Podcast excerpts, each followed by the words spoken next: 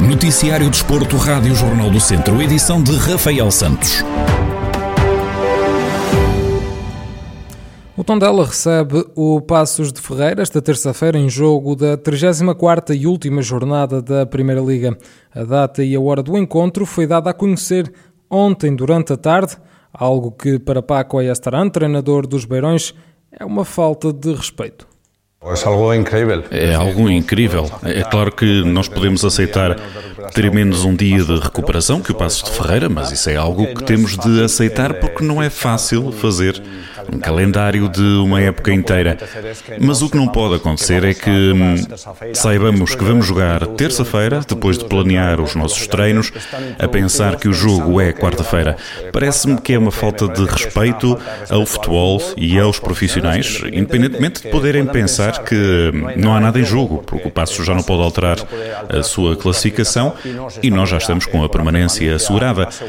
Mas é claro, todos temos objetivos, tanto coletivos como muitas vezes o futuro de muitos jogadores depende de detalhes, de um jogo a mais ou a menos. Então, neste caso, é uma falta de respeito não pensarem no importante. O técnico critica ainda o recuo na decisão de permitir que haja público nas bancadas no último jogo da temporada no estádio João Cardoso. A verdade é que me parece outro erro. A verdade é que me parece outro erro. Outro erro porque creio que há condições para que haja público nas bancadas.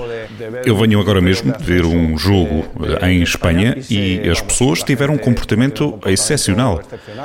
Estávamos todos com a nossa máscara e, e, o que não posso acreditar é que podemos ir ver um filme com a máxima tranquilidade e os adeptos não possam vir, no número reduzido, ver um jogo. É tempo de normalidade para todos e creio que estamos a demorar. Estamos, a tardar, estamos a tardar. Pepa, treinador do Passos de Ferreira, diz que todos têm que estar preparados para este tipo de situações porque são profissionais e salienta que este é um jogo especial para si.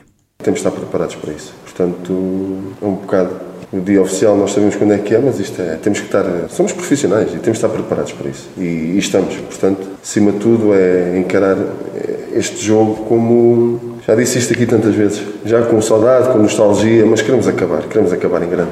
Uh, aquilo que tentamos fazer aqui não conseguimos, foi foi um dia compreensível, mas mas queremos, queremos acabar com três pontos, com uma grande exibição, com um grande resultado, num campo ainda por cima num estádio que, que me diz muito, duas equipas que, que me dizem muito, portanto vai ser, vai ser especial.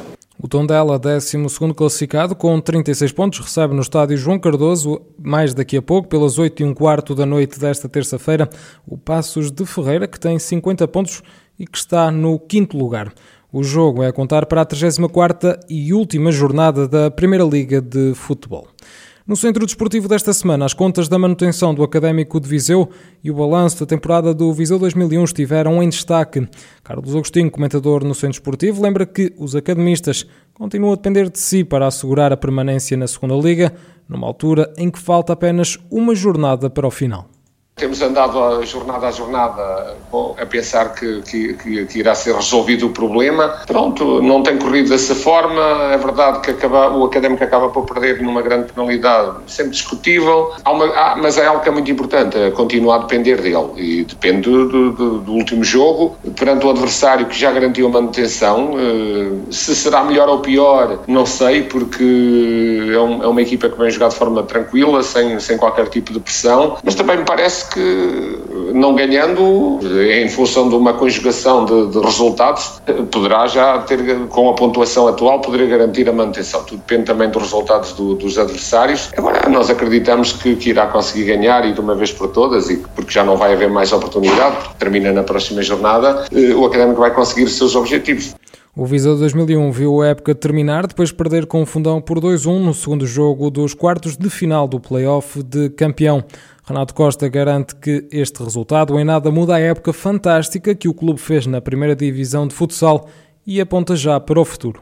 Muito importante destacar o trabalho que foi feito, muito importante avaliar e perceber aquilo que de bom se fez, muito importante também identificar onde se errou e por que motivo se errou, para que na próxima época isto não seja obra do acaso, possa consolidar este trabalho e se possa, e se possa projetar um futuro ainda mais risonho e mais promissor, porque se o Viseu 2001, esta época, conseguiu terminar em sexto lugar, que foi um lugar fantástico, é muito importante que a próxima época possa ter uma projeção semelhante ou ainda melhor e que possam entrar nesta fase decisiva um pouquinho mais fortes. E passa essencialmente por aí. Agora, obviamente que não se pode beliscar, temos que dar os parabéns e esperar que na próxima época possa, possam ter um desempenho semelhante.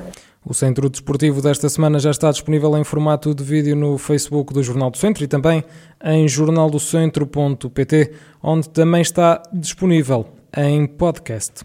No futsal, o ABC de Nelas recebeu e venceu o Cariense na última jornada da fase regular da 2 Divisão Nacional de Futsal.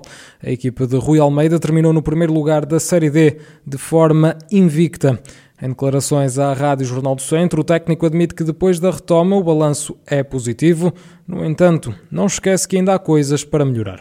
Um balanço claramente positivo. Eu tinha dito que queríamos eh, este jogo para avaliar eh, em que ponto é que estamos. Ah, estamos, estamos bem, estamos bem, sentimos-nos bem, sentimos que entramos bem no jogo, acabámos por roubar um gol contra a corrente de jogo, acabámos por, por virar o jogo, acabámos por fazer uma segunda parte uh, muito próxima daquilo que estávamos a conseguir fazer na altura em que isto parou. Uh, percebemos, claro, que não está tudo bem, que há aqui coisas que, que temos que, que termos que evoluir, principalmente fisicamente vamos ter que ter aqui uma, uma grande evolução. Nota-se nota para já um bocado esta esta, paragem, mas, mas ficamos, ficamos, eh, todo o grupo ficou contente com a resposta que demos, uh, dá-nos ainda mais, uh, dá-nos ainda mais vontade de continuar a trabalhar e melhorar para conseguirmos mais rapidamente possível chegar ao nosso melhor.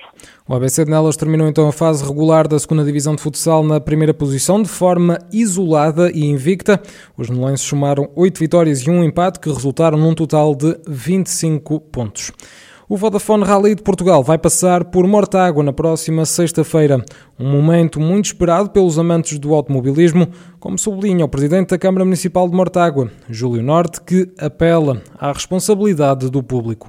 O Rally é sempre uma festa e este ano, por todas as razões e mais algumas, primeiro porque nós estamos a precisar de uma festa, porque esta pandemia destruiu-nos a nós, psicologicamente a todos. Felizmente estamos numa situação privilegiada, há três meses que não temos casos em Mortágua, o que nos dá alguma tranquilidade, mas tranquilidade, eh, mas muita responsabilidade. E é isso que eu vou apelar a toda a gente.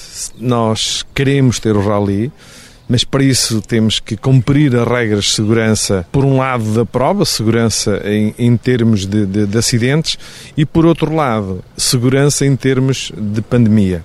A máscara é para se usar, e como eu tenho dito, a máscara até dá jeito, por acaso não vai haver muito pó, mas a máscara era característica eh, do ralis.